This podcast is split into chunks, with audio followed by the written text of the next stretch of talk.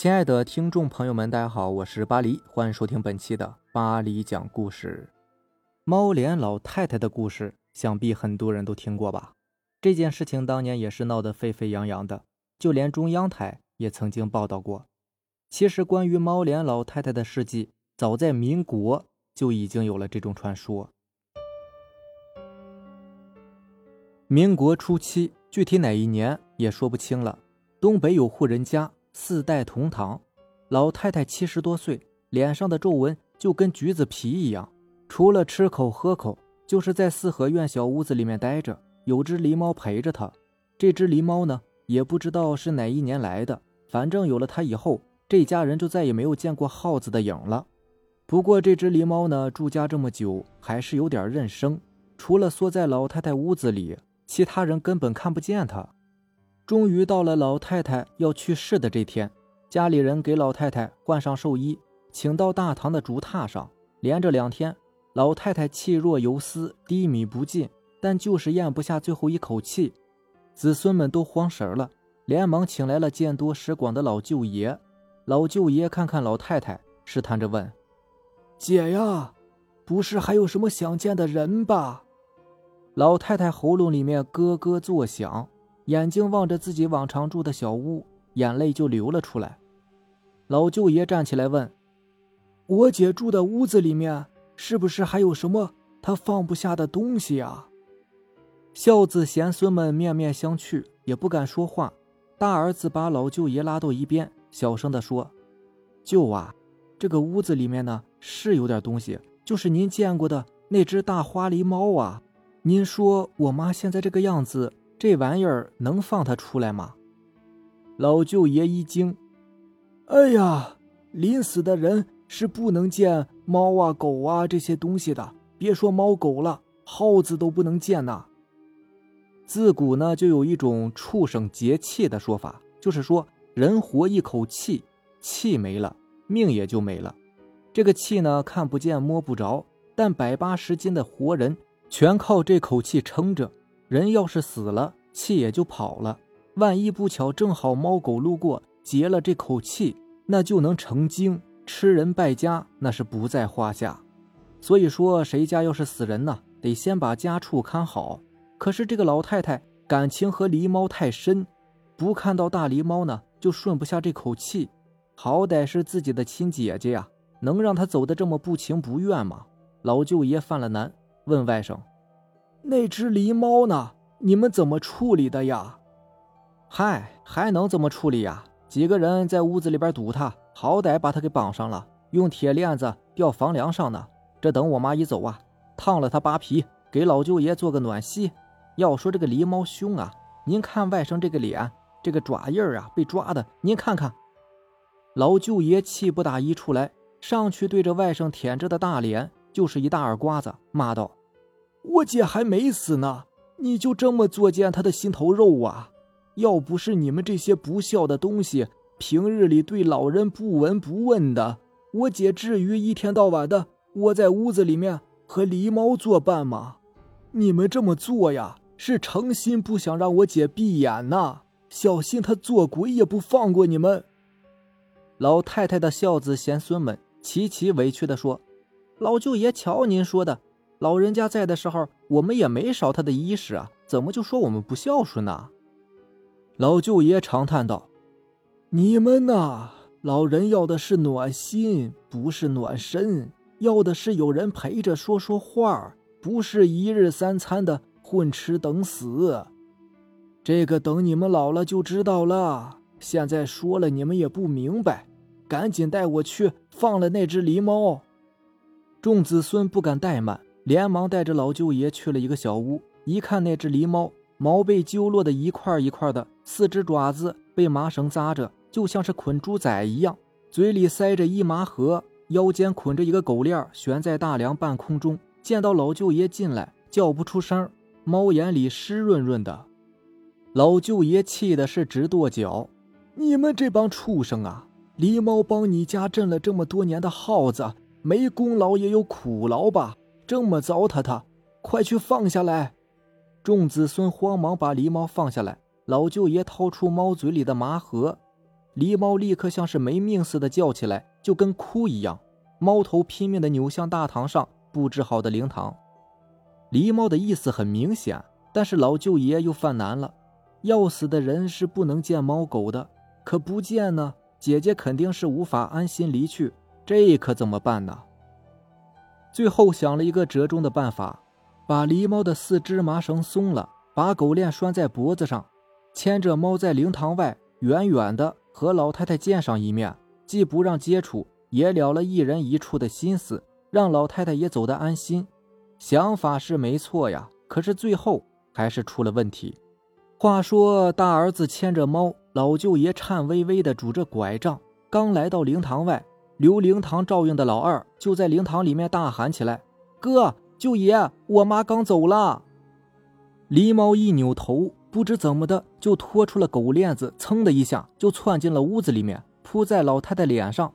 二儿子吓得是拿起哭丧棒，一家伙砸在狸猫脑袋上，把狸猫扇出去老远，正要上去再补一下。突然觉得气氛有点不对，大家都目瞪口呆的看着自己后面。他一扭头，吓得立马窜出老远。只见老太太的尸体呼啦一下就坐了起来，众人吓得大叫：“诈尸啦！诈尸啦！”要死的人被猫狗扑了叫节气，可是已经死了的人被猫狗扑了，那就不叫节气了，那叫诈尸。说白了就是僵尸复活呀！谁都知道这个僵尸是要吃人肉、喝人血的。灵堂里面立马是鸡飞狗跳，乱作一团。要说胆儿大的，还是老舅爷，拄着拐杖上前叫道：“姐呀，姐呀，有什么事情放不下你说呀，不要吓坏了家里人。”喊了一会儿，看老太太又躺下了，壮着胆子上去一摸老太太鼻子，怒道：“谁眼瞎了？说我姐死了，这不还有气呢吗？”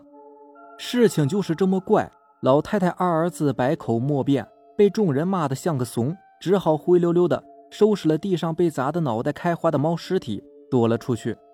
经过这一折腾，老太太居然一天天的进气儿出气儿多了起来。孝子贤孙们傻了眼，感情这个灵堂是白准备了，但是人只要有气，总不能把老太太活埋了吧？于是只好把老太太又抬回了以前住的小屋。可是没有想到，接下来。就发生了一些怪事儿。第一件怪事是，白天总看见老太太躺在床上，送去的饭粥也没见动，可也没见老太太饿着。倒是到了半夜，老太太家人总是觉得院子里面有人轻轻走动的样子。第二件怪事是，周围方圆几里地突然耗子都没了踪影，有人亲眼看见粮仓里的耗子白天搬家，成群结队的，慌慌张张的。就跟逃命一样，不过年头里大家都不宽裕。要说这个耗子爷搬家，那也是好事儿，可还没来得及高兴呢，第三件事情就发生了。这第三件事就是小孩失踪了。开始是不到周岁的婴儿，等婴儿都没了，三四岁的小孩子也开始保不住了。一时间是人心惶惶，都说是拍花党来了。这个拍花党呢，也叫拍花子的。就是拐卖小孩的，说白了就是人贩子嘛。大家到了晚上都把小孩挤在中间睡，可到了天明一看，原本上了锁的门大敞着，床上的孩子已经不见了。这拍花党是怎么神不知鬼不觉的潜入上了锁的房门呢？终于有细心的父母发现，孩子失踪后打扫的时候，在床下或者是梁上的灰尘中发现了缠着小脚的鞋印。民国初年了，缠小脚的妇女那都是有点年纪的了。大家这才想起来被狸猫扑过复活的老太太的事情。有人就怀疑活过来的老太太是被狸猫披了死人皮在作怪。看上哪家的小孩子呀，夜里窜进屋，躲在床下或者是梁上，等大人睡熟了下手叼了孩子，开门溜走。这怀疑归怀疑，谁也不敢这么肯定。倒是这些风言风语啊，传到了老太太大儿子的耳朵里，愁得他是晚上睡不着觉。这天夜里面，正在床上翻来覆去，突然就听见院子里面有小孩轻轻的哭声，就啼哭了一声，便戛然而止。大儿子慌忙起身，在窗户上舔了一个小洞，看见院子里月光下，老太太像是抱着个什么东西，轻轻的闪进了小屋子里。大儿子就犯起嘀咕来：“我妈不是起不来床吗？怎么突然晚上出去散步了？莫非……”大儿子不敢多想，悄悄推开门，偷偷走到小屋子门前，猛地一推门，月光一下子就钻进屋子，把屋子里面映得雪亮。月光下，跪在床上面向墙壁的老太太慌忙卧倒。由于是侧躺，只能看见半边脸，眼睛滴溜溜地看着大儿子。大儿子来到床前，轻声问：“妈，您能起来走动了呀？您身后那是什么呀？”老太太一抬头，露出埋在枕头上的另半边脸。大儿子赫然看见，那就是一张毛茸茸的猫脸呐！血迹正沿着猫嘴边滴落下来，对着大儿子阴森森的笑。大儿子一声狂叫，跌跌撞撞地退出门槛后，大叫：“来人呐！来人呐！救命啊！我妈被花皮附体啦！”院子里各个房间纷纷亮起了灯，不一会儿，大家都披着衣服跑了出来。大志听大儿子这么一说，个个是汗毛直竖，也顾不得家丑不可外扬了，打开院门就喊左邻右舍过来帮忙。等到小屋门前围得结结实实的。大儿子这才想起来，从关门后，屋子里面就没有过动静。眼看着周围这么多扛枪舞棒的人，壮起胆子打开门一看，屋子里面哪还有什么老太太呀？炕上只有一具被咬得血肉模糊的男孩尸体。掀起炕，炕下不知道什么时候被掏了一个大洞，幽幽深深的，也不知道有多长。有长得短小精悍又大胆的邻居。牵着绳子爬进去，一直到头，发现出来的地方已经是在乱坟岗上了。从那以后，乱坟岗经常有埋得不深的棺材被胡乱刨出来，里面的尸体被啃得七零八落的。后来发展到夜里路过乱坟岗的活人，也有被开膛破肚、肠子脱了一地的。后来镇上的人凑钱请了几个猎户，才把已经说不清是人是猫的猫脸老太太给崩了。据说火化的时候，人皮在火里扭动，怎么看都觉得人皮下面有个狸猫一样的东西要钻出来。好了，以上就是咱们今天晚上要分享的故事了。如果喜欢咱们的节目呢，就点个订阅吧。行，那让咱们明天见，拜拜，晚安。